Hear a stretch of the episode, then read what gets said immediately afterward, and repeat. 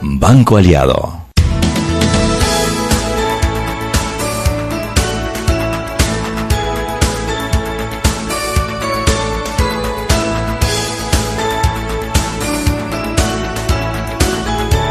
Tardes, buenas tardes. Bienvenidos a Sal y Pimienta. No me digas nada. Mátense entre ustedes, dice. A él sí, Sí, sí, sí, él sí. sí, él Allá mátense entre ustedes. Decidan ustedes quién arranca. Ya yo no quiero problemas ni con Mariela ni Te con vamos a llevar a la, a, la, a, la, ca- a la casa de justicia. Ya no es corregiduría, te vamos a llevar a la casa de justicia. Señor juez, él nos agrede. Queremos una boleta de protección. Bueno, no se les acerque. Sí, sí, sí, tiene que acercarse porque tiene que hacer programa. Tiene que hacer programa mismo. ¿eh? Ay, mis queridos oyentes, estamos al aire con ustedes. Esta es la parte del día que yo juro siempre que no puedo llegar, porque es que me parece que van a faltar las fuerzas, pero cuando llego, Se te olvida inmediatamente todo. me, sí, sí, me posesiono y se me olvida todo. Bienvenidos al programa que está hecho con mucho amor para ustedes, un programa para gente con criterio. Ya sabe que usted toca pie, toca, toca piedra, toca tierra en cabina si nos escucha en el 107.3 FM estéreo de Omega Estéreo, en el canal 856 de Cable Onda, nos ve en omegaestereo.com en su computadora, en Facebook Live, en eh, eh, Sal Pimienta PA y nos escribe Twitter e Instagram arroba Sal Pimienta PA. Robertito, yo creo que esa cámara no está bien puesta. Creo que No, está- sí que no tenemos Facebook Live porque Ah. tenemos un problema con la computadora de Roberto. Ah, por eso es que la muchacha nos escribió y nos dijo que no estaba viendo Facebook Live y yo le dije, voy a investigar. Ah, no, Chuy, la que no te va a dejar vivir de la computadora de adelante soy yo. ahora te entiendo, Robertiño, ahora te entiendo. Es que yo no lo había entendido que era por lo del Facebook Live. Él decía algo de unos micrófonos y una cosa y le decía, hombre, yo te traigo la computadora. Pero no pensé que era algo urgente. Es urgentísimo, Chuy. Es la presión alta, Chuy. Es la presión. Combinada con diabetes. Ay, con Y previcia. glaucoma. Con previcia. Esto es, esto, es- esto es de hospitalización, un hospital de Dice tercer nivel. que Parkinson. No, Parkinson no. Dice que es que estaba temblando el Temblando. chitré. Dije, doctora, no, te, también te, me- te- tengo Parkinson. Ay, Dios. Se burlan de mí porque yo dije que encerraran a Martinelli con doña Marta un mes para ver si le daban casa por cárcel, pues. Y, y Camacho se puso. Se puso bravo, se puso bravo. Se puso- Entonces, En la grabación se oye cuando yo te digo, Mariela. Sí, sí, nada más falta que me diga, como que.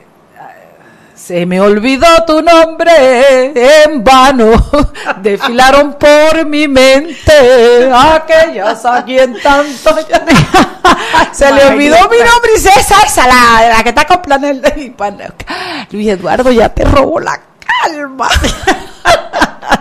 Pero mira, la bajeza, eso no es mentira, Camacho, eso no es ni bajeza, ni alteza, ni anchura.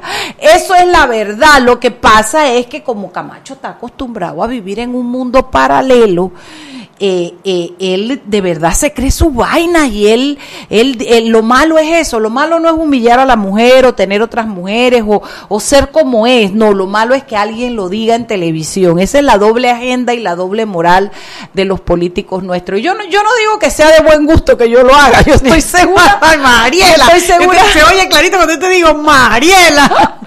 Yo no pensé a mí, que a mí ibas me a da risa, porque yo sé que no es un acto de buen gusto, pero es una rebeldía mía, tú sabes, a ese status quo de lo que se habla y lo que no se permite que se hable.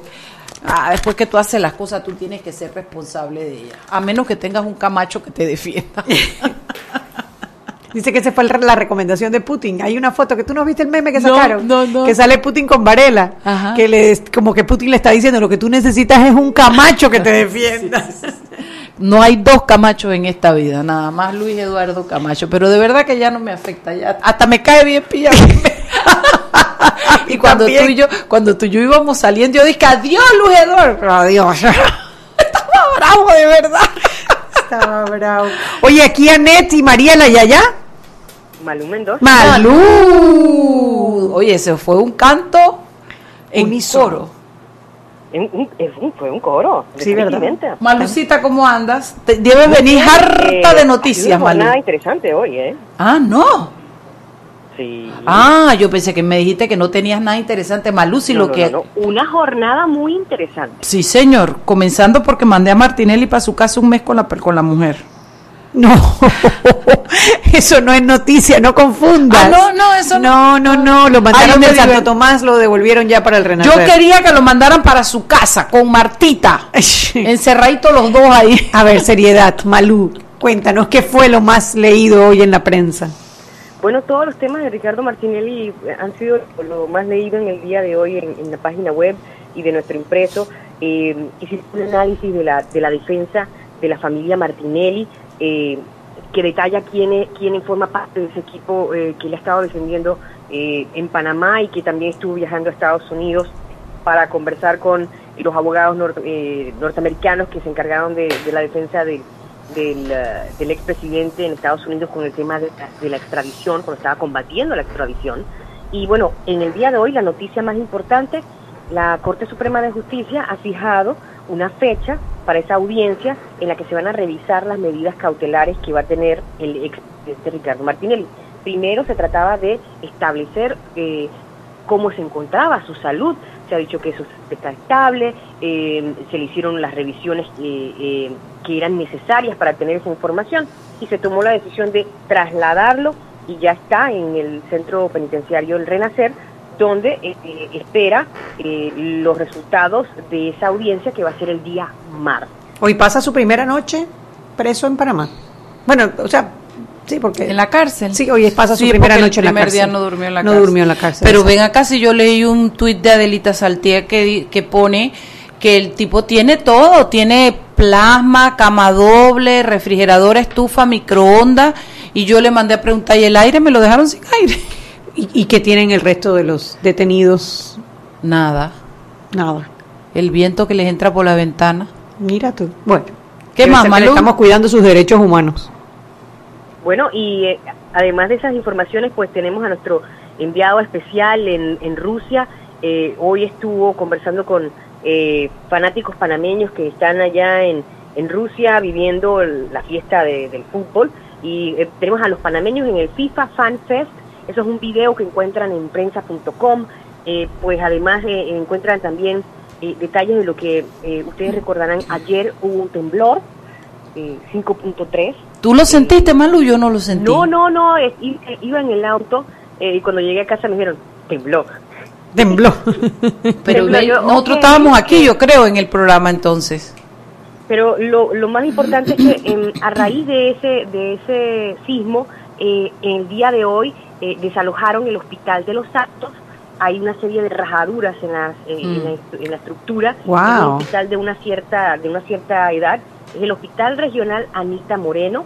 Y bueno, a esos pacientes les han sacado de- del edificio y el, el edificio está siendo evaluado por las autoridades. Bueno, imagínate tú, entonces no fue tan suavecito, el- no fue tan temblor, más bien porque si ya hay daños estructurales, ya se considera terremoto, ¿no? Bueno, el sis- sismo 5.5 en la escala Richter eh, es la, la información oficial y el detalle es que afortunadamente nadie salió lastimado, pero sí hay un daño a la infraestructura que debe ser considerado y por ello se, ha de- se tomó la decisión de desalojar el hospital para asegurar la integridad de esos pacientes. Mira, bueno, mi- hay que, ¿Y ¿Están bueno. listas para mañana? ¿Listas para mañana? importante porque eh, obviamente vamos a tener ese seguimiento eh, con el tema de esa audiencia que se llevará a cabo el día eh, martes con el tema de, de- del expresidente Ricardo Martinelli. Tenemos un detalle de cómo va a ser un poquito, eh, la- eh, cómo va a estar integrado ese pleno, tomando en cuenta que hay unos magistrados que no se encuentran, hay, uno, hay uno que está de vacaciones o otro que está de viaje. Es, ¿Cómo va a estar constituido ese pleno de la Corte el día martes?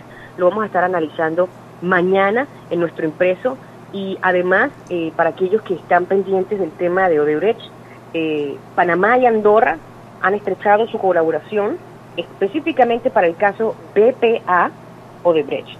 Esos detalles bien interesantes los tiene eh, nuestra corresponsal en Europa y los vamos a estar detallando en las páginas de nuestro impreso. A ver si te entendí bien. ¿Panamá está solicitando ayuda a Andorra o No, Andorra está solicitando ayuda a Colabora- Panamá? colaboración bilateral Ajá. en, en ese caso. En el de Odebrecht. BPA o de Brecht. ¿BPA o PPA? BPA. BPA, ¿qué será eso? ¿B de bueno o P de papá? B de bueno. BPA, ¿qué será ese? No lo conozco yo tampoco. Oye, vamos a tener que esperar el periódico La Prensa mañana. Nos has dejado con la intriga, Malú, siempre haces eso. Eso debió ser para el sábado, Malú, para leerlo con café en la cama. No, BPA no, o el- de El Brecht. sábado puede ser muy tarde. Mañana es el día. Mañana es el día. Ok, mañana será pues, con- leeremos el BPA Andorra. Dale, Malucita, un millón de gracias. Pasen una excelente tarde y, y, em, pendientes de todo lo que fue en el Mundial. va- se está poniendo interesante. Sí, Venga, señor. Chao. Gracias, chao.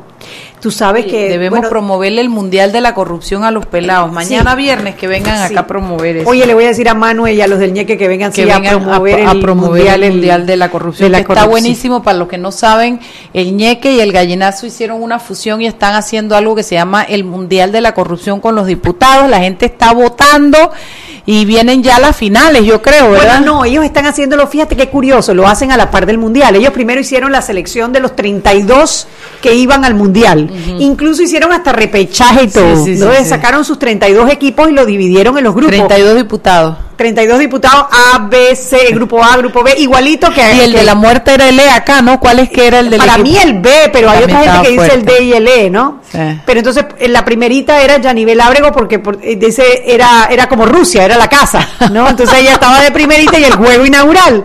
Y hoy era el juego inaugural, que allá era Rusia, Arabia y acá era de Ábrego con Rubén de, Con León. Rubén de León. Entonces ponen el juego, arranca el juego y la gente empieza a A votar y a votar. y tú vas viendo las caritas, las caritas, las caritas y el juego terminó y ganó Yanivel Yanivel Ábrego. Ábrego. O sea que el primer juego del grupo A lo ganó Yanivel Ábrego. Cada, cada equipo, cada grupo va a tener los diferentes juegos, igualito que el mundial.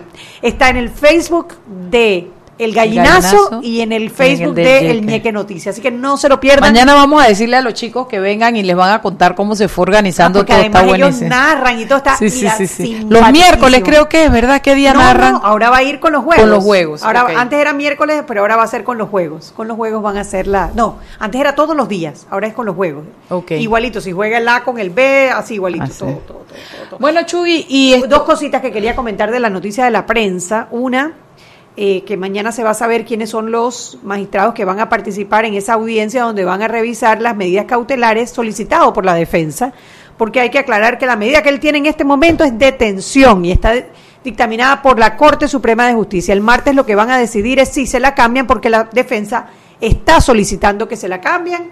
Hay que ver ahora los nueve magistrados que van a participar, que sabemos que no pueden ser ni Mejía ni, ni Díaz, pero ella habla de que hay magistrados que están de vacaciones. Me parece que una de esas es Ángela Russo, pero vamos a tener que esperar hasta mañana para saber quiénes son los nueve magistrados que van a revisar esas medidas cautelares eh, de Ricardo Martínez. Oye, y dice Dianita Martán nos aclara que es el BPA, Banca Privada de Andorra. Ah, gracias, y, y. Daniel Lopera dice que mañana es, ¿quién es? Mañana es Mariela Vega versus Aris de Icaza en el Mundial de la Corrupción ¿Y de, los son? Diputados. ¿De, quién, ¿De qué grupo son? Y no me pone el grupo, pero y Lazarus contra Valdés Carrasquilla. Así que esos dos son los juegos que tiene mañana para decidir quién, quién sigue adelante. No, está del grupo A, dice Daniel Opera. Dani, vengan mañana con Manu para que vengan a, a- a explicar bien el juego, ¿no? Bueno, saludos a Nara, de la, a Nara Vargas que nos está escuchando. Dice que lleva tres días que se perdía el programa y ya hoy lo pudo. Qué escuchar. rico. y Bueno, a Luigi González que está en, en Boquete, Volcán, en Volcán. Volcán, en Volcán. Saludos. Saludos, Luis. Eh, vámonos al cambio. Seguimos sazonando su tranque Sal y pimienta. con Mariela Ledesma y Annette Planels. Ya regresamos. De grande a más grande, estás listo para dar el paso. Es hora de llevar a tu capital, a tus negocios y a tu patrimonio al más alto nivel financiero. Da el gran paso. Banco Aliado, vamos en una sola dirección, la correcta.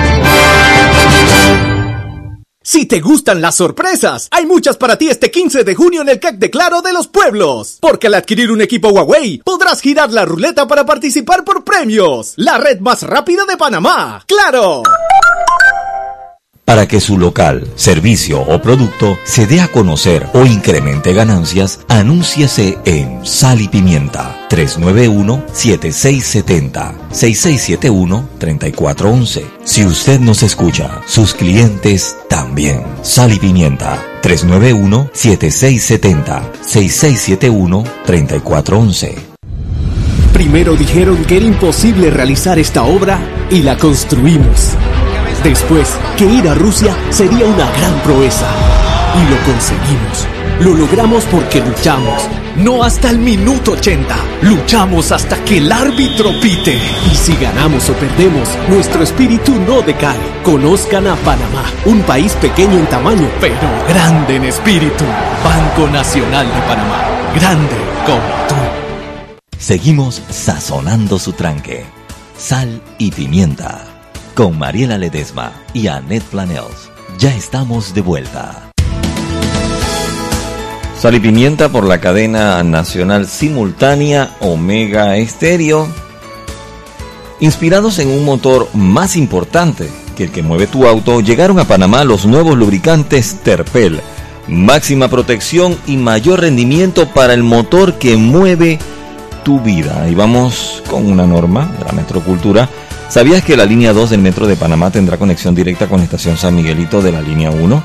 Esta nueva línea se extenderá por medio de un viaducto elevado hacia el sector este de la ciudad, siguiendo la avenida Domingo Díaz y la carretera panamericana. Pasará por la barriada 24 de diciembre hasta Nuevo Tocumen, donde quedarán ubicadas las instalaciones de patio y talleres de la línea 2 del Metro de Panamá.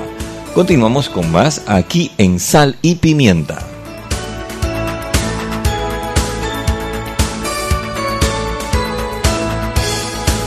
Ah, ahora eres tú, Mariela, así que. Nada, agarra. Tú, yo no sé. Estamos de vuelta en Sal y Pimienta, un programa para gente con criterio y divertida. No queremos aburridos ni bravos. Ya sé que a veces hago cositas, ya lo sé. Pero no queremos aburridos ni bravos. Bueno. Eh, estamos, hoy ha sido un día, primero que nada, el mundial, la emoción, se inauguró el show del opening, eh, la gente, oye, le han dado una clase de batazo a esos pobres Rusia, oye, vi ese equipo de Rusia, yo no sé nada de fútbol, Chugi, nada. Si, si le meten un bate en la mitad de la cancha, a mí me parece que es normal. Pero lo que sí me llamó la atención es que ese equipo de los rusos sí corren, ellos parecen una hormiga, tú lo ves por todos lados. Eso, eso, esa gente sí corre, Chugi. Yo me imagino que ellos se prepararon para hacer el, el, el, los, los hosting del mundial, pero también como para que el equipo estuviera, porque de verdad que yo que no sé nada del mundial, me senté un momentito a ver mientras almorzaba y la cosa estaba buena. Oye, parecía basquetbol en vez de fútbol, terminó 5 a 0. Sí, estuvo muy fuerte. Ay, cállate, Chuy, no te burles, que a mí me da pena que nos hagan a nosotros esa misma. bueno, mejor, mejor reírnos ahora antes que nos toque llorar. Yo te voy a decir una de las cosas más hermosas que tiene el pueblo panameño es precisamente eso, el poder hacer un chiste de todo. Sí, señor. Oye, quiero que sepas que allá vi un meme con una gente que está allá en Rusia con que decía no a la reelección de los diputados. los vi, los vi, los, muchachos divinos. Por supuesto, eso ha sido, mira, qué bueno que lo mencionas, porque uno, uno piensa que todo este tema de Martinelli, que en realidad ha, acaparado las noticias en los medios y en las redes y todo, pero la gente no ha dejado la campaña de publica tu planilla. Allá en Rusia sacaron su, su, su, Zulay Rodríguez sacó un tuit, déjame, déjame buscarlo. Zulay Rodríguez sacó un tuit donde, eh, donde decía, déjame, déjame, dame dos segundos y te leo el tuit porque me llamó muchísimo la atención Dice, qué bonito es ver el Mundial de Rusia en primera fila con la plata del pueblo panameño. Increíble. Y sale una foto de Juan Carlos con eh, Putin. Pero bueno, es la foto del día anterior, no la del nuevo. O sea que de salida va mintiendo, ¿no? Oye, mira, yo, yo conté, yo a decir cuántos. Sí, a ver, ¿cuántos comentarios tiene? Tiene todos los comentarios del mundo. Tiene cientos y cientos y cientos de comentarios y el 80, 90% Está bien, pero ¿dónde está tu planilla? Publica tu planilla. ¿Y su planilla 80 para cuánto? Y la lista de su planilla licenciada, publica tu planilla. Interesante vocera, planilla más fianza del gallero. Mientras el pueblo lo permita... Qué bueno eso, pero tu planilla cuánto? O sea, como el 80%. Y la planilla... No, la gente se lo ha tomado en serio, verdaderamente. ¿Qué cantidad de respuestas con relación a la planilla? Y asimismo, si lo, si lo publica eh, Yanivel, si lo publica Ávila, si lo publica Baby Valderrama, Luis Eduardo Quiroz, no tiene que ver con partido político. El que publique la gente le empieza a contestar. Bueno, es que pareciera que en esta vuelta la gente está indignada a un nivel que el tema de la reelección ha ocupado un verdadero eh, un verdadero sitial que no había ocupado otros años. Y yo puedo, yo puedo pensar que en esta vuelta, yo no sé qué tan contundente, pero de que, de que va a afectar muchas candidaturas, las va a afectar. Ve, y el ingeniero especial en cabina está arreglando el Facebook Live. Parece, parece que sí. Bueno, esto, Chugui, ¿qué más? Además del Mundial. Además de la audiencia que es el martes, además de la habitación eh, cinco estrellas, tres estrellas partidas por la mitad eh, de, Martinelli, además de, que se va a encontrar con su amigo Gustavo Pérez allá, van a estar juntitos allá en Cambia Estrategia, que Gustavo Pérez no, no se le ha hecho ni una sola audiencia. Yo no sé cómo ha hecho el abogado Gustavo, pero todas las han chequeado seis audiencias han cancelado. La última fue por un certificado de incapacidad, otra fue porque no dio la gana. Una cuando se echó al piso y de aquí no me paro. Mentira, esa es una imagen que yo tengo porque yo me imaginaba que le decían, vamos Gustavo, que tiene aquí para la audiencia. El tipo del piso, no voy. Yo hubiera sido caricaturista, yo hago una así, porque no, cuando llegaron yo no vino, punto. Le pusieron 50 dólares. creo que fue la multa. una, una cosa así risible, ¿no? Pero es que ahí es donde tú te das cuenta de lo, lo lejos que estamos de nosotros una justicia verdaderamente. Cállate la boca, que estamos en tres con dos pegados de ayer para hoy. Calla boca. Y ese tres con dos está empujado por, por Mejía. No importa, calla boca, que no vamos a dar pau pau hasta que no tengamos el final. Yo ya dije, a mí de verdad te lo digo, Anel, no me importa si lo tienen en el renacer, no me importa nada. Yo lo que quiero es que esta vaina acabe, yo lo que quiero es que se haga el juicio, se muestren las pruebas, que sea público, que las como fueron las audiencias de la ahora, porque sabes qué es la qué es la, la, incidencia que eso tiene, que la gente no come cuento, que la gente después no, no, no sale engatusada por, por la versión que sacan los que tienen interés de presentar a Ricardo Martinelli como un mártir. Entonces, simple y sencillamente deben ser públicas como fueron estas. Estoy encantada con Yo sí, a mí, la gente dice, ay no, yo estoy aburrida y la novela y la cosa. Yo estaba feliz. Yo me fui y abrí mi computadora y Eco 360 me volé toda la audiencia, Chugui. Y tú sabes que me llamó la atención, porque mis sobrinos que jamás ven nada de política me estaban hoy haciendo preguntas. ¿Y tal abogado quién era? ¿Y tal otro quién era? Oye, se pusieron delante de la televisión gente joven a ver la audiencia. Claro, porque así tú te formas un criterio. Hay algo que la gente no te puede robar y es tu, tu capacidad de análisis. Entonces, cuando tú sales que un médico dijo que está estable, un médico forense, y después tú oyes a Camacho y oyes a los abogados y que se está tentando contra la vida, tú dices, una, sedado. una de estas cosas no, es como la otra, es, diferente, a todas las, demás. Esa, bueno, ya, porque uno no está, uno no está Plaza Sésamo, Chugui, uno entiende. Plaza Sésamo, uno entiende, Chugui. Ahora, sí me llamó la atención que cuando arrancó el mundial, arrancó el mundial y la gente estaba en el mundial. Hasta Martinelli, yo creo que debió estar viendo el juego. Si tiene su plasma, debe estar viendo el mundial. Pero bueno, el tema fue que eh, empezó eh, con, la. ¿Viste la inauguración del mundial? No viste la inauguración no, no la vi. Muy colorida, muy linda el fue Chuy, aunque no parezca yo trabajo, Chuy. Sí, yo trabajo, Yo también, pero tenía mi televisor. Tú sabes, mi jefe sí me deja de cumplir los partidos en la, en, la, oficina. Mi jefa no. Mi jefa, no nos deja. pero mira, lindo la, el, la inauguración. Eh, cantó Robin Williams. Hizo un gesto, parece, televisión que no debió. Y eso ha sido como la nota del día, pero sí con un... Ese como mi comentario de la mañana. Algo así fue. Ay, Mariela. eh, ¿Cómo gozo, digo Sandra? Linda Planet no te hubiera pasado eso, te lo digo. Tía Linda no estaba viendo el, el, ah, no, noticiero. Ah, no, se lo pierde ella un jueves, no se lo pierde. Oye, entonces quedó bonito. Pues quedó, muy bonito, muy bonito. Y claro, la emoción y la cosa. Pero también pasaron unas escenas donde había unas empolleradas haciendo como un, un show y salió también Sammy Sandoval, pero no estaba Sandra. No no estaba Sandra, me imagino que ella se está recuperando todavía del tema de, la, de las piernas, de las piernas, sí. De las piernas, pero... ¿Qué tal cantaría la muchacha que fue? No pude escucharlo, yo nada más veía porque estaba trabajando, porque yo sí trabajo, ¿no? Entonces yo veía, yo, ay, ese es Sammy.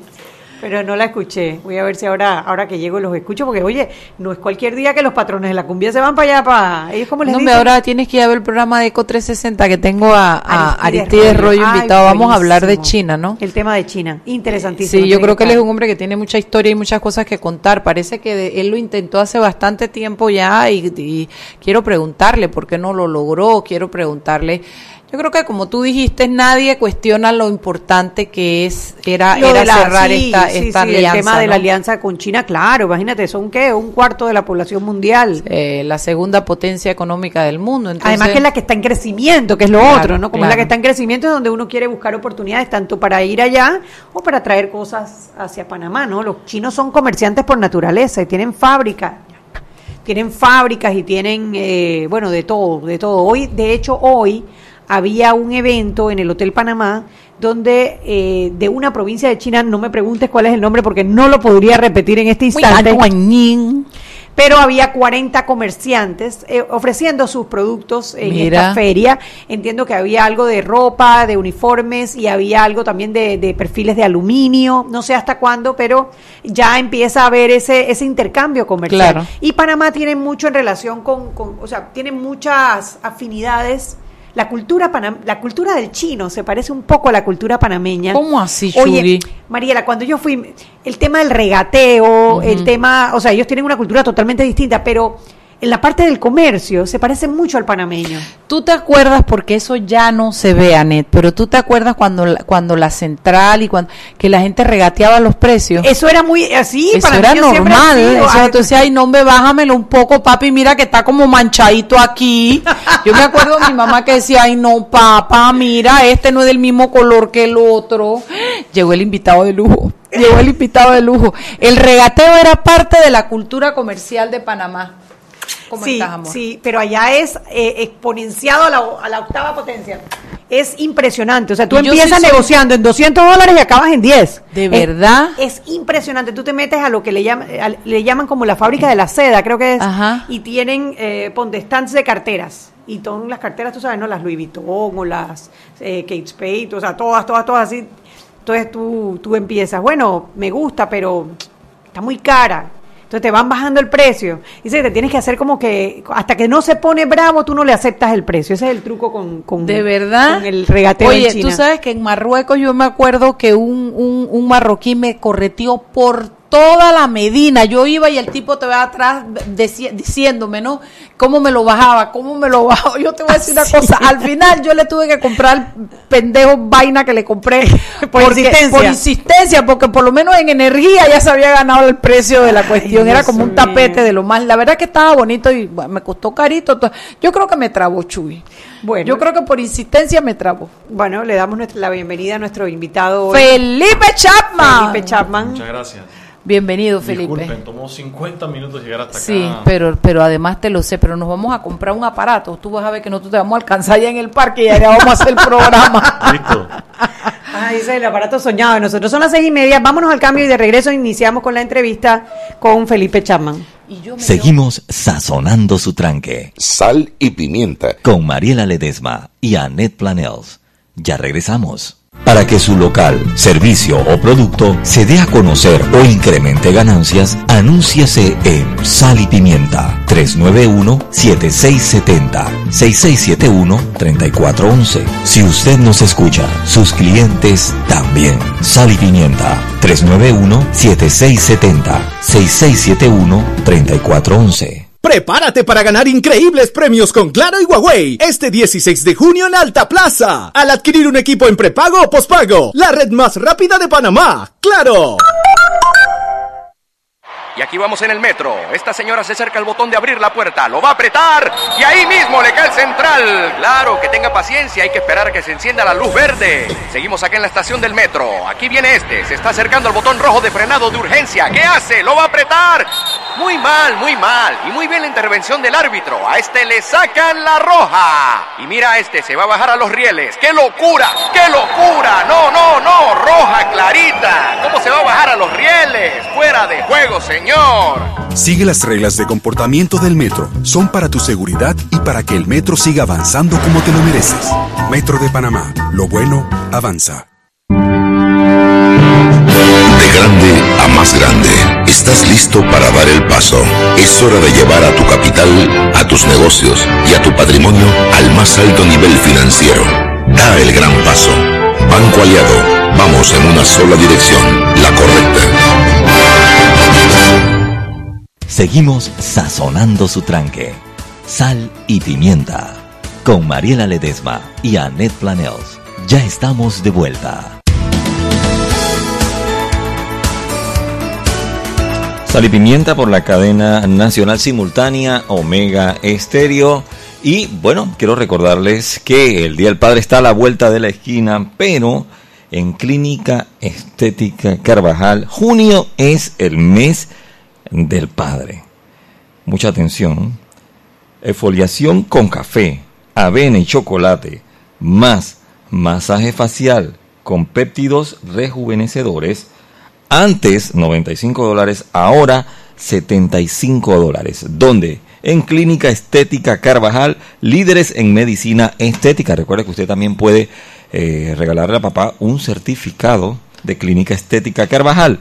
Números 263-8134, 263-8134, 209-4284, 209-4284 de Clínica Estética Carvajal. Y usted quiere ver el mundial sin consumir su data. Si eres usuario de Movistar con un plan prepago o postpago y acceso a la red LTE, solo tienes que descargar la app Movistar Play desde Google Play o App Store. La transmisión será totalmente gratuita, sin costos adicionales y sin consumir tu data. Movistar es diferente. Continuamos con más aquí en Sal y Pimienta.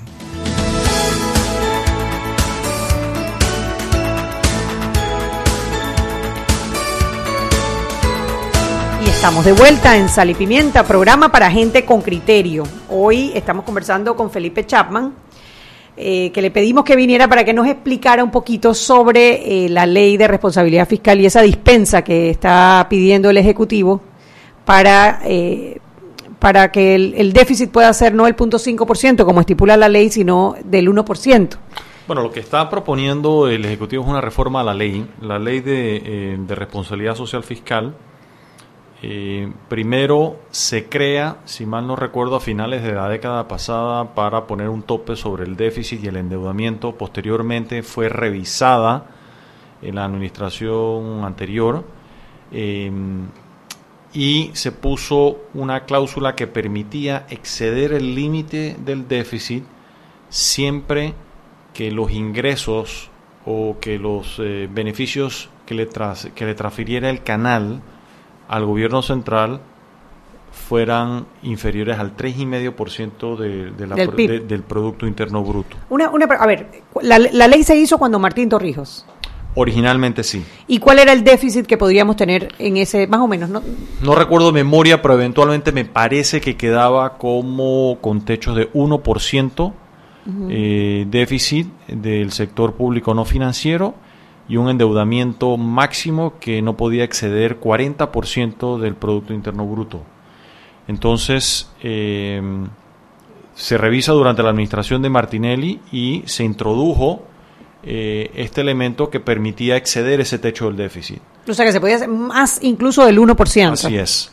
Eh, siempre y cuando, cua- en, en caso tal de que los ingresos que transfiriera el canal a eh, al gobierno central no llegaran a 3,5% del Producto Interno Bruto, cosa que nunca, Nunca van, a, llega. nunca van a llegar, no han llegado ni van a llegar, y eso era de todos conocidos que no iba a ocurrir, entonces podían incurrir en un mayor déficit que de hecho ocurrió. Pues se, se- se incurrió en un mayor déficit y eso fue lo que permitió un aumento importante en la deuda eh, durante su administración. Yo entiendo que también tiene algo que ver con el Fondo de Ahorro Panamá, la, la ley de responsabilidad fiscal. Sí, claro, porque están atadas, porque eh, eh, solamente iría eh, al Fondo de Ahorro de Panamá cuando dichos beneficios excedieran ese tres y medio. O sea que no hemos aportado un No- real. No, iba a ocurrir ni una cosa ni la otra. Es más, en el caso del fondo de ahorro, la situación es más dramática. Cuando se crea el fondo, su origen fue el, el Fondo Fiduciario para el Desarrollo, que se creó mm, hace poco más de 20 años. eh, y en ese momento representaba cercano al 10% del Producto Interno Bruto. Una, una cifra importante. Sí, fue una cifra importante, que a diferencia de, eh, y eso fue algo bastante innovador que hizo Panamá, que yo creo que muy poco se ha hablado al respecto y poco se comprende, en esa, en esa década de los 90 hubo un proceso de privatización eh, en casi todo el mundo. En, Europa, en América Latina, en muchos países. Y lo más común fue que producto de las ventas que hacía el Estado de sus empresas en casi todos los países, eh, el producto de la venta se consumía en el mismo año que sabía que se recibían esos dineros, se iba para el gasto corriente. Por ejemplo, un caso dramático de eso fue el caso de Argentina, donde se hicieron estas privatizaciones enormes. En esa época era presidente Menem y todo lo que le ingresó al gobierno de Menem en ese momento se fue gastando en el año. Entonces lo que se propuso en Panamá para hacer algo diferente era eh, que, una, que eh, los dineros que venían producto de la privatización se iban a ahorrar y no se podían gastar. Y se crea este, este mecanismo de ahorro que se llamó el Fondo Fiduciario para el Desarrollo y lo que se podía gastar era solamente lo que rendía eh, esos fondos. los intereses, los lo ponían en, digamos, una cuenta de banco y los intereses bancarios era lo que se podía gastar. Intereses eh, sí, básicamente, intereses y, lo equivalente a dividendos. ¿sí? Intereses primordialmente de plazos fijos y de bonos. ¿Y esos intereses eh, hoy en día también se pueden gastar? O sea, eso no sí, ha cambiado. hoy en día se pueden gastar. Lo que ocurre es que a lo largo del tiempo el fondo fue perdiendo eh, su nivel de importancia. Primero, durante la administración de, de Moscoso, hubo un retiro importante del capital del fondo, se redujo el tamaño del fondo. Eh, a ver, retiro. ¿Y por qué retiro? Bueno, porque se modificó la ley y se, eh, y se achicó el capital. Y se achicó el capital del fondo y se comió parte del capital. Parte en el gasto corriente, porque no, hubo, no fue para alguna inversión en particular. Hombre, el dinero es fungible. Tú puedes decir que haya sido para un proyecto en particular, pero el dinero es fungible. Claro. Pero eh, el tema es que se gastó. Eh, y, de allí eh, hemos llegado al día de hoy donde el tamaño del fondo nominalmente es inclusive menor que cuando se creó y en términos de versus el tamaño del país o de la economía por supuesto que es varias veces menos de lo que fue eh, inicialmente. O sea que los intereses tampoco son entonces... Es decir, si hubiéramos cumplido la meta, la visión original de hace 20 años, de inclusive incrementarlo ligeramente, un par de puntos porcentuales todos los años, ese fondo hoy en día estaríamos hablando de un fondo que estaría cercano por lo menos a los 5 mil millones de dólares. Eh, es decir, ya fuera un fondo que tuviera cierto nivel de materialidad eh, de forma tal eh, que pudiera ser utilizado para tener efectos materiales ante adversidades, tanto conceptualmente, ¿por qué se crean estos fondos? Es que te iba a preguntar, porque ¿de qué sirve que tengo deudas y tengo ahorros? Repasemos, repasemos el caso. Primero, mm. y, probablemente es una de las cosas que no se ha comprendido. Panamá no tiene moneda propia. Panamá utiliza el dólar. No podemos emitir nuestra moneda. O sea, Panamá, a diferencia del típico país, nosotros no tenemos política monetaria, sino solamente política fiscal. ¿Qué es política fiscal? La política fiscal es lo que gasta y ahorra el gobierno, tan sencillo como eso. Y en la política fiscal es cuáles son tus ingresos y cuáles son tus gastos. Tus ingresos primordialmente, o casi la totalidad, vienen de los impuestos, del ITBMS y el impuesto a la renta de las personas y las empresas. Esos son los ingresos de un gobierno.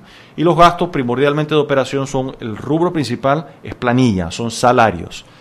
Y de allí hay una parte menor que es la parte de inversión, lo que invertimos en carreteras, en aeropuertos, en puertos, puentes, etcétera, que es lo que le llaman la inversión de capital o el gasto eh, de capital. Siendo Panamá un país que no tiene moneda propia, entonces le es mucho más difícil estimular la economía, por lo menos es imposible hacerlo monetariamente, casi que imposible hacerlo monetariamente. cuando en Costa Rica, por ejemplo, cuando hay que estimular la, economía, ¿qué hacen? ¿Tiran más, más colones? Bueno, tiras más, tiras más dinero a, la economía. El caso más conocido o más comprendido, el caso de los Estados Unidos, casualmente que ayer hubo una, un aumento de la tasa de referencia de, de interés en Estados Unidos, es ¿Qué hace Estados Unidos cuando quiere hacer un estímulo monetario? Reduce las tasas de interés. Para que la gente saque la plata a la para que sea, eh, porque eso desincentiva ahorrar y básicamente la gente que hace o consume más o invierte más, las empresas. El consumidor le hace, se le hace más barato eh, consumir en el sentido de que ya sea o el dinero que tenía ahorrando, que ahora rinde muy poco, prefiero gastarlo, o pido prestado a tasas de interés relativamente bajas, que me cuesta muy poco, para comprar una casa, para comprar un automóvil, eh, qué sé yo, para el consumo importante que quiera realizar, y empresas que hacen inversiones estratégicas, muy probablemente a unas tasas de interés más bajas, alcanzan su punto de rentabilidad de forma tal de que la inversión sea rentable, o sea que es factible. Si la tasa de interés es muy alta, hay veces que desisten de realizar la inversión porque eh, las probabilidades de recuperar eh, el dinero invertido eh, es más bajo. Te sale mejor agarrar la platita y meterla en el banco y que se ganen los intereses. Así es. Entonces, en el caso, explicado eso, si Panamá tiene una contracción de su economía o tiene una desaceleración muy marcada del crecimiento económico o tenemos un desastre natural, afortunadamente no tenemos actividad, actividad, volcánica como acaba de ocurrir en Guatemala, pero sí podríamos tener, Dios no quiera, eh, inundaciones importantes, podríamos tener eh, terremotos, huracanes, en fin, podríamos tener desastres naturales que afecten nuestra infraestructura como país, que afecten carreteras, aeropuertos, puentes, viviendas, hospitales, escuelas, que requeriría una inversión importantísima. Que Panamá la única forma de hacer eso hoy en día es endeudándose. Entonces, si tú tienes un mecanismo de ahorro que te permite en alguna medida, en una situación de emergencia como la que acabo de escribir, tomar esos ahorros, invertirlos para estimular la economía o hacerle frente a una situación catastrófica, por un tiempo perentorio y después nuevamente eh, vas recuperando o ahorrando nuevamente esos casos. Y voy a mencionar un, ejemplo eh, interesante que es el caso de Chile. Chile tiene, a pesar de tener moneda propia, tiene un fondo de ahorro que viene producto de las regalías que recibe de la minería del cobre. Eh, es decir, cada vez que el cobre alcanza cierto nivel de precio, cuando sobrepasa ese nivel, cualquier excedente que recibe en regalías el Estado chileno este ahorra y va a este fondo. Algo similar a, por ejemplo, lo que hace Noruega con el petróleo, que es el, ese sí es el megafondo del mundo, es, es el fondo más rico que existe en el mundo, que es el Norfond, que es de, de, Noruega, que es producto del petróleo del Mar del Norte, y los noruegos lo crearon eh, conscientemente de que el petróleo es finito. Dice, algún día se acabará entonces, preparándonos, preparándonos, es decir, la siguiente o subsiguiente generación que probablemente ya no van a tener petróleo que explotar, van a tener ahorros eh, invertidos suficientes con creces que van a poder reemplazar el ingreso que genera eh, el petróleo. Eso son obviamente visiones de muy largo plazo que aquí son eh, incomprendidas. Claro, porque ahí, aquí a, los, a los políticos tradicionales, donde encuentran una platita para gastarse, la gastan. Bueno, tú lo miras y es, y es la idiosincrasia y no solo los políticos. Eh, eh, es, es la Por ejemplo, recientemente escuchaba una, eh, una manifestación, una protesta de jubilados. Decía, usemos los recursos del canal para aumentar las jubilaciones. Eso suena muy noble.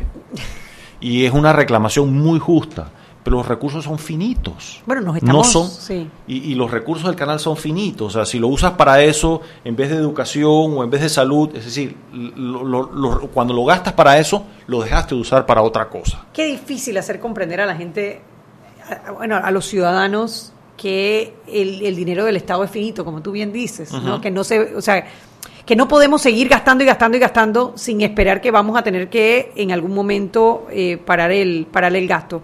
Y yo lo pongo así, imagínate en, los, en la familia, eh, eh, tú como administradora de la familia entiendes esto perfectamente, es tú no puedes crear dinero artificialmente en tu casa. Y tú, si tú tienes una, una situación catastrófica de alguien que se te enfermó, Dios no quiera, en tu familia, o un daño importantísimo en la vivienda, o un gasto imprevisto grande, si tú tienes ahorros para situaciones catastróficas, le puedes hacer frente sin mayores traumas. Si no los tienes, probablemente tienes que hacer sacrificios importantes como que un hijo no vaya a estudiar a la universidad, eh, o sacrificar vacaciones, o eh, pasar tus hijos a una escuela eh, con, una más barata, o mudarte de casa. Es decir, las alternativas pueden ser muy traumáticas. Si un buen padre de familia que ahorra y tiene previsto ahorros ante eh, situaciones inesperadas, tiene mayores probabilidades de no someter a su familia a esas situaciones traumáticas. Bueno, son las 6 y 45, vámonos al cambio y de regreso seguimos conversando con Felipe Chapman. Seguimos sazonando su tranque. Sal y pimienta. Con Mariela Ledesma y Annette Planels. Ya regresamos grande a más grande. Estás listo para dar el paso. Es hora de llevar a tu capital, a tus negocios y a tu patrimonio al más alto nivel financiero. Da el gran paso. Banco Aliado, vamos en una sola dirección, la correcta. Si te gustan las sorpresas, hay muchas para ti este 15 de junio en el CAC de Claro de los Pueblos. Porque al adquirir un equipo Huawei, podrás girar la ruleta para participar por premios. La red más rápida de Panamá. ¡Claro! Seguimos sazonando su tranque. Sal y pimienta. Con Mariela Ledesma y Annette Planels. Ya estamos de vuelta.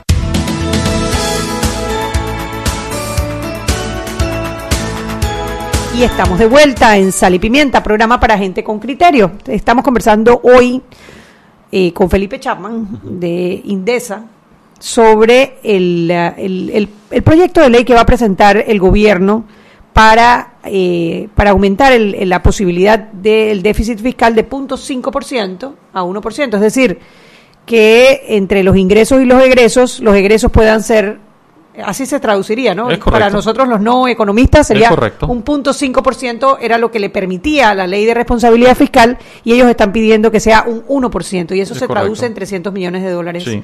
más. A ver si nos explicas un poquito. Bueno, te lo pongo así. Poniéndose uno eh, el sombrero de disciplina y austeridad, por supuesto que no me gusta. Eh, preferiría una posición más austera.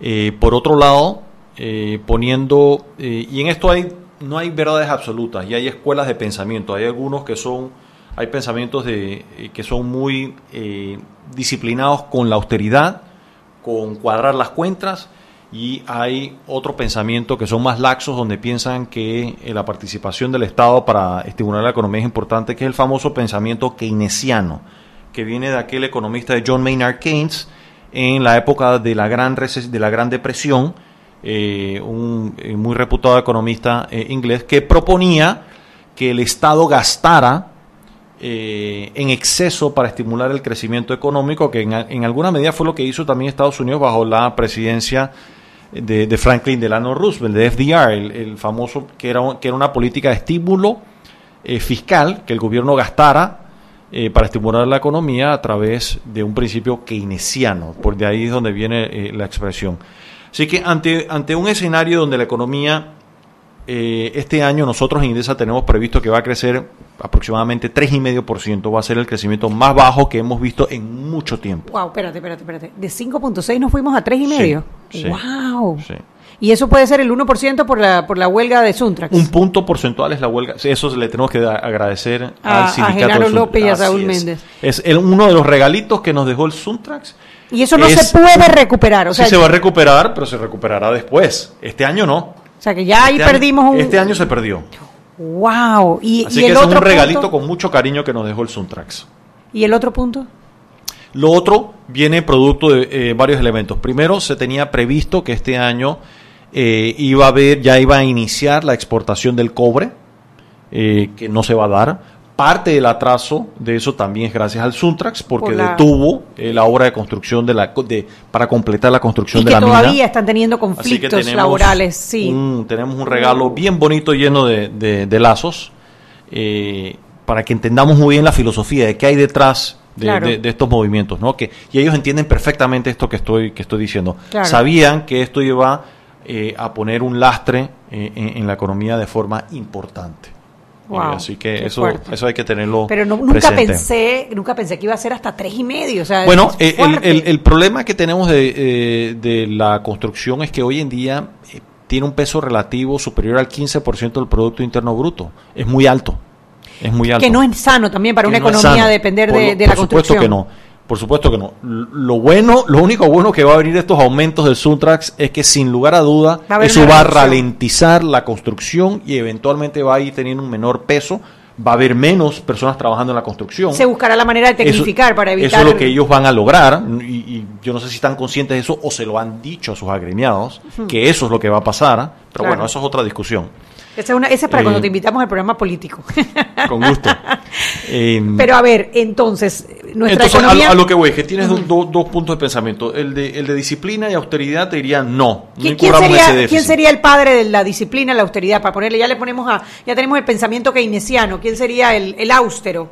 El austero, Austero. sería, yo digo, un Milton Friedman, eh, un, eh, un Hayek, eh, o sea, más la escuela de pensamiento austriaca, liberal, que es mucho mucho más eh, que cree en, en, En apretarse la correa y en que el. Estado intervenga lo menos posible Claro. en, en la economía. Claro. Eh, Libre oferta son- y demanda. Así es. Estado así. pequeño. Y, y son muy creyentes.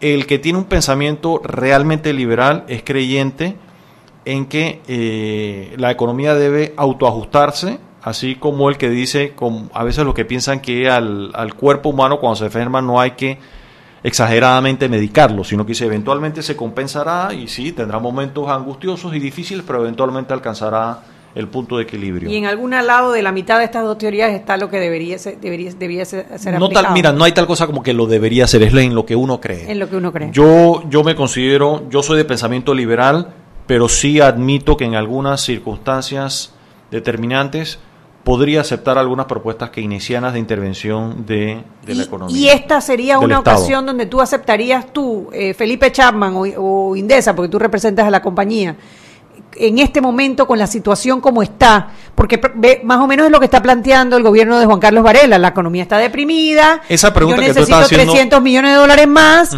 para que eh, para cuidar los empleos, que ha sido una frase que han repetido reiteradamente eh, en este gobierno. ¿Sería este el momento para aplicar una teoría keynesiana o al revés deberíamos decir, Bueno. oye, contén el gasto y, y mira a ver de dónde sacas esos 300 millones, no vayas a Rusia, eh, bueno, van a ser muchos viajes a Rusia que no se podrían hacer porque es mucha plata la, la diferencia, ¿no? Sí. Pero, qué sé yo, eh, no, no crece la planilla, recorta el combustible. Pero estamos, estamos, fíjate que estamos hablando dos temas. El tema, esto es fascinante porque estamos hablando de distintos, distintas aristas. Lo primero es, primer, eh, es un tema que no hemos discutido así como haces la pregunta como Indesa. Yo te puedo dar la opinión como, Como Felipe. Felipe. Eh, tú estás invitado como Felipe o Así como es. Indesa, como tú quieres. Así que, eh, siendo justo, en Indesa no hemos, no hemos adoptado una opinión sí sobre la expansión del gasto público o no. ¿Qué creo? Yo pienso que en una desaceleración, como acabo de decir, la economía se está desacelerando y está muy por debajo del, del potencial del crecimiento económico. Eso puede tener un impacto en la valoración que nos dan los, los mecanismos estos de valoración internacional, en los bonos. Calificación de esto. riesgo, no. A estos niveles, no. No, ok. O sea que eso no es un riesgo. no. Eh, la mayor consecuencia en este momento es el empleo. El desempleo que sí, ha crecido el, el crecimiento puntos. a un ritmo de crecimiento de 3,5 o 4% va a aumentar el desempleo. Así que bajo ese argumento humanitario, si crees, y si, y si mi mandato es maximizar o tratar de alcanzar el pleno empleo, tú podrías decir, en ausencia de una política monetaria, sí debo expandir el gasto público. Ahora, Ese 300 es un argumento mm, válido, Válido. debatible. No hay respuestas certeras en- en esto. No es que tú tienes la razón o yo no la tengo y viceversa. Son opiniones. Eh, entonces, pero yo creo que en este momento sí es debatible. Cuando estábamos creciendo al 7, al 8% era una soberana irresponsabilidad. Que fue en el gobierno pasado. Así es, eso sí no era absolutamente, no era justificable bajo ninguna circunstancia, salvo que tu agenda fuera otra, que es la explicación, no la justificación, Claro. que es la explicación y el buen entendedor pocas palabras, eso queda clarísimo, ¿no? Entonces, eh, dicho eso, de ahí tú dices, ok, perfecto, vamos a estimular la economía para asegurarnos de que por lo menos no caiga muy por debajo del 4%. Yo te diría, fantástico, pero de ahí viene la asignación de esos recursos. ¿En qué los vas a gastar? ¿Los vas a hacer en gasto de capital? O sea, en, en inversiones. O lo vas a hacer en planilla. ¿O los vas a hacer en gastos de operación o en, o en gastos suntuarios?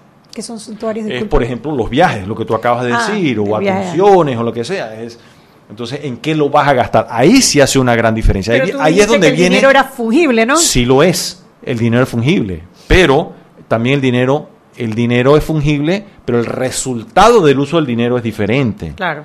No es lo mismo invertir y producir una renta que gastar. Es decir, tú y yo podemos construir, por decirte algo, un palacio de oro con dinero del Estado y zambullirlo en la bahía. El año que lo construimos, creamos un incremento importantísimo en el Producto Interno Bruto. Una vez que eso se hundió en la bahía, no va a producir un centavo más nunca. Nada adicional. Esa es la diferencia de cómo Claro. lo asignas y cómo lo utilizas. Si ese dinero en vez del, del edificio de oro que sumergimos en la bahía lo hubiéramos utilizado para aumentar la productividad, invertimos, por ejemplo, en más y mejor transporte, en más y mejor educación, más y mejor salud, más y mejores, eh, qué sé yo, aeropuertos, eso te va a producir mejor infraestructura para el turismo. Por ejemplo, eso te va a producir réditos adicionales. Pero no para este ingresos adicionales. No, no inmediatamente, pero a lo largo del tiempo. Es como la inversión del canal. Claro. Ese canal expandido que mucha gente, que algunas personas estuvieron en desacuerdo, el- la, la inversión en expandir el canal lo que da es rendimiento adicional eh, que recibe el Estado a largo plazo. No lo vas a recuperar en un año, te va a tomar X número de años recuperarlo, pero es una, es una rentabilidad, es decir, es yo tomé, es como si dijera, si yo tengo 100 mil dólares y lo coloco eh, en un depósito bancario que me rinde, por decir algo, 3% y eso me da 3 mil dólares, tú dices, ah, no, yo prefiero gastarme los 100 mil dólares hoy. Perfecto, te gastaste los 100 mil dólares hoy. Lo otro te va a producir, a producir 3 mil, 4 mil dólares todos los años per secula seculore. Claro, es un montón de Por el resto de la vida. Claro. Entonces, si tú no consumes el capital y tienes la disciplina de solo consumir el rendimiento, a largo plazo estás creando más valor. Bueno, y entonces al final, ¿le damos la dispensa al gobierno o no le damos la dispensa al gobierno? Yo se la daría eh, no- sujeto a la utilización de los recursos. Eso suena muy interesante. O sea, podríamos ponerle en la misma ley, en el mismo proyecto de ley que ellos van a presentar de responsabilidad fiscal, Yo te lo pongo un así. artículo. Si yo, si yo fuera diputado, que no lo sería nunca con las actuales reglas de, de juego que tenemos, si yo estuviera sentado en esa comisión de presupuesto, yo evaluaría esa solicitud con mucha seriedad, pero le pondría mucho énfasis es cómo vamos a utilizar esos recursos que son de todos, en qué se van, cómo se van a asignar, cuál va a ser el criterio de priorización de la utilización de esos recursos, se van a ir al gasto de capital o de inversión y si se van al gasto de operación, en qué tipo de gasto se van, eh, es decir, Claro. haría mucho más énfasis en eso. Claro, pues ya tenemos un presupuesto y sabemos en qué se, en qué, qué se va a gastar en qué, ¿no? Pero si esos Y, 300 y millones miremos inclusive la, la- la administración anterior. ¿O Te pregunto dónde? yo, ¿tú Ajá. qué crees que, que- que es más rentable o más productivo para el país? ¿Haber invertido una cinta costera 3 o haber invertido en el metro? No, no, es que sin duda ninguna. Sin O duda sea, ahí, la ahí calidad- estamos viendo Sí. un mismo gobierno que toma dos decisiones, fíjate, eh, Sí, de millón- inversión no es lo mismo un que son en una, de un pensamiento totalmente contrario. Claro. Una misma administración, una misma filosofía. Uno que yo creo que sí produce beneficio tangible, eh, mejor calidad de vida y mayor aumento en la productividad. El otro es un despilfarro Es de dinero que no resuelve ni no resuelve absolutamente Un nada. a la- O sea, ahí tenemos es la priorización de los recursos finitos. Es Claro. decir, ese, ese recurso que usaste ahí ya se gastó, que lo hubieras podido usar, qué sé yo, para otra línea del metro o eh, para mejorar la El calidad de la educación niño. o para el hospital del niño, es decir, para otras inversiones Para la justicia. para la justicia, sin lugar a duda que para la justicia es, es- Para la justicia. eh, es fundamental, es más uno de los problemas que tenemos hoy en día y eh, si en la medida que no tengamos un sistema judicial confiable, entonces cada vez menos vamos a lograr a retener inversión local y extranjera en el país, porque el local se empieza a poner nervioso también. Claro. Cuando empieza a No ver nada más cobarde que un dólar. cuando empieza a ver eso. Claro. Ahora, en nuestra, en nuestra realidad, nuestra realidad panameña no keynesiana, Ajá. y nuestra asamblea panameña, Sí. el tratar de que los diputados analicen esto con la seriedad que lo estamos analizando en este momento. No, esta, esta, esta asamblea no tiene eh, el perfil ni la profundidad para eh, eh, Pero tener el me debate acabas- que estamos teniendo Me ahora acaba mismo. de sumar una razón más de por qué tenemos que hacer un cambio en la asamblea. O sea, lo necesitamos. Eso no te quepa duda. Y si nos sentamos a hacer una lista de por qué hay que hacerlo, nos podemos ir todo el programa y, no nos programa alcanza. No nos un alcanza. para eso. No nos alcanza. Felipe, se quedó corto el programa, pero yo te agradezco un mundo, un mundo que no hayas venido a explicar el tema. Ya nos salimos un poco más claros. Roberto, mañana, Peques. Y ustedes, no se pierdan mañana, Sal y Pimienta, programa para gente con criterio. Chau, chau. Hemos presentado Sal y Pimienta. Con Mariela Ledesma y Annette Planels. Sal y Pimienta. Presentado gracias a Banco Aliado.